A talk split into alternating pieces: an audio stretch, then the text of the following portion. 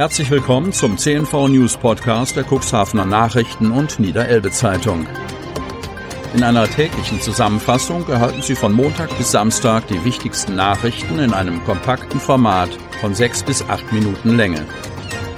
Am Mikrofon Dieter Bügel. Bevor es mit den News weitergeht, präsentieren wir Ihnen einen kurzen Werbebeitrag vom Jack Wolfskin Store Cuxhaven.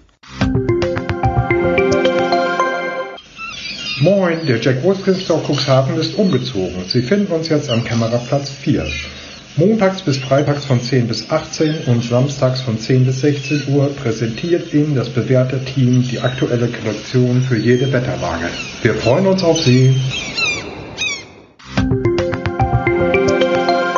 Mittwoch, 30. Juni 2021. Eine Woche lang dieselbe Inzidenz. Kreis Cuxhaven. Mittlerweile Sieben Tage in Folge hat sich die Sieben-Tage-Inzidenz für den Kreis Cuxhaven nicht verändert. Seit genau einer Woche liegt der Wert für die Neuinfektionen in den vergangenen sieben Tagen pro 100.000 Einwohner bei 0,5. Daran änderte sich auch am Dienstag nichts. Der Landkreis gab keine neuen Corona-Fälle bekannt. Im Gegenteil, im Zuge der Datenbereinigung verschwindet eine länger zurückliegende Infektion aus der Statistik des Cuxlands aufgrund von falscher Zuordnung, wie der Landkreis erklärt. Somit haben sich im Kreis Cuxhaven bislang 4.519 Menschen mit dem Coronavirus infiziert. In seinem Tagesupdate von Dienstag geht der Landkreis auch auf die Situation von Saisonarbeitskräften ein und die Testpflicht für diese. Zum besseren Schutz von Saisonarbeitskräften vor Corona-Infektionen gilt bis zum 30. September eine Testpflicht für entsprechende Beschäftigte in landwirtschaftlichen Betrieben, heißt es in der Pressemitteilung. Der Landkreis Cuxhaven hatte dazu bereits im Mai eine Allgemeinverfügung erlassen, die nun verlängert wird. Weil Saisonarbeitskräfte häufig in großen Sammelunterkünften untergebracht seien, in denen Hygiene- und Abstandsregeln nicht immer eingehalten werden können, müssen Beschäftigte in vorgenannten Betrieben einmal bei Ankunft und später mindestens einmal pro Woche einen Nachweis über einen Corona-Test mit negativem Ergebnis erbringen. Ausnahmen von der Testpflicht bestehen jedoch für genesene und geimpfte Personen. Brandstiftung. Erneut Feuer in Lagerhalle. Kadenberge. Erneut hat es in einer alten Lagerhalle in Kadenberge direkt am Bahnhof gebrannt. Die Feuerwehr war mehrere Stunden im Einsatz, auch weil ein großer Tank mit Spritzmitteln am Einsatzort entdeckt wurde. Vieles deutete auf Brandstiftung hin. Am frühen Dienstagmorgen gegen 2.20 Uhr meldete eine bisher unbekannte Person über Notruf ein erneutes Feuer in einer alten Lagerhalle am Bahnhof Kadenberge. Bereits vor wenigen Tagen hat es dort gebrannt. In beiden Fällen deuten viele Hinweise auf Brandstiftung hin.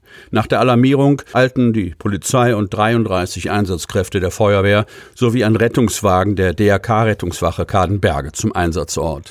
Beim Eintreffen der Feuerwehr befanden sich noch Personen vor Ort, die sich sehr schnell vom Brandort entfernten. Trotz schneller und intensiver Suche wurden sie aber nicht gefunden. Nach erster Erkundung sah man eine starke Rauchentwicklung im gesamten Bereich der Halle. Es brannte an verschiedenen Stellen. Nach einer Stunde war das Feuer gelöscht und die Einsatzstelle wurde für die Ermittlungen der Polizei und der Tatortgruppe ausgeleuchtet. Bei einer Nachkontrolle entdeckten die Einsatzkräfte einen 1000 Liter fassenden ICB-Tank mit etwa 30 Litern Flüssigkeit. Nach Abrücken von der Wand wurde festgestellt, dass bereits etwas Flüssigkeit ausgelaufen war. Die Flüssigkeit entpuppte sich als Rest von Spritzmitteln. Bei der Werksfeuerwehr der DOW Chemical in Stade wurden Daten über das Mittel eingeholt. Danach wurde das Spritzmittel mit viel Wasser stark verdünnt, sodass keine Gefahr mehr von dem Behälter ausging.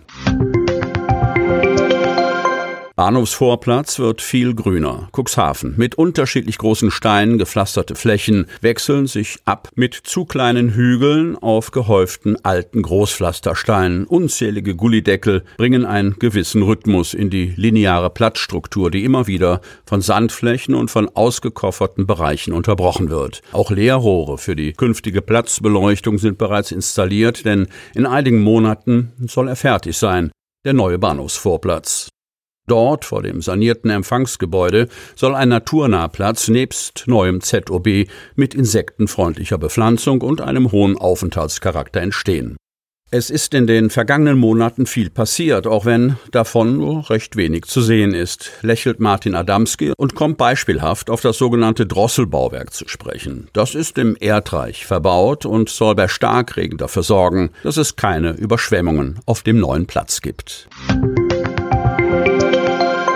CDU-Kandidat hetzt auf Facebook. Kreis Cuxhaven.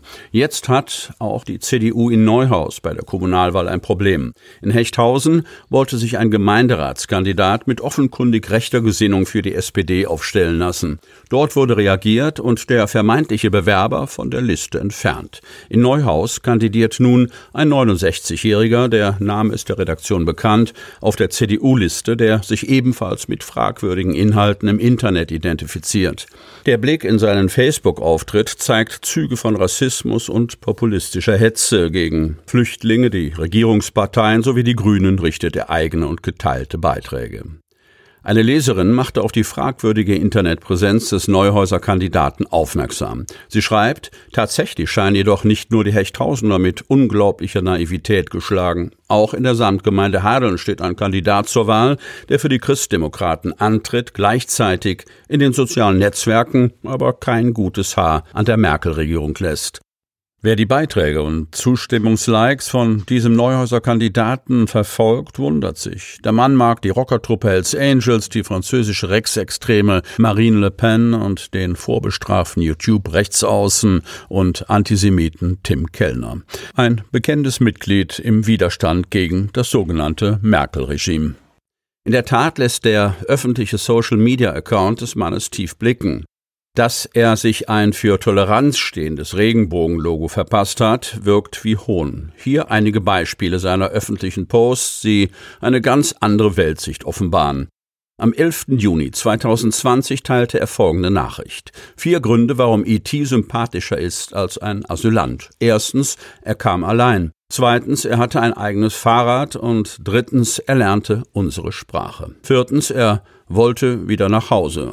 Am 20. September 2019 postete er unter seinem Namen Wer CDU wählt, bekommt die Grünen. Wie in der DDR hat sich auch in der Bundesrepublik ein Blockparteiensystem entwickelt. Ein Foto mit Flüchtlingen in einem Boot teilt er auch auf sein Profil.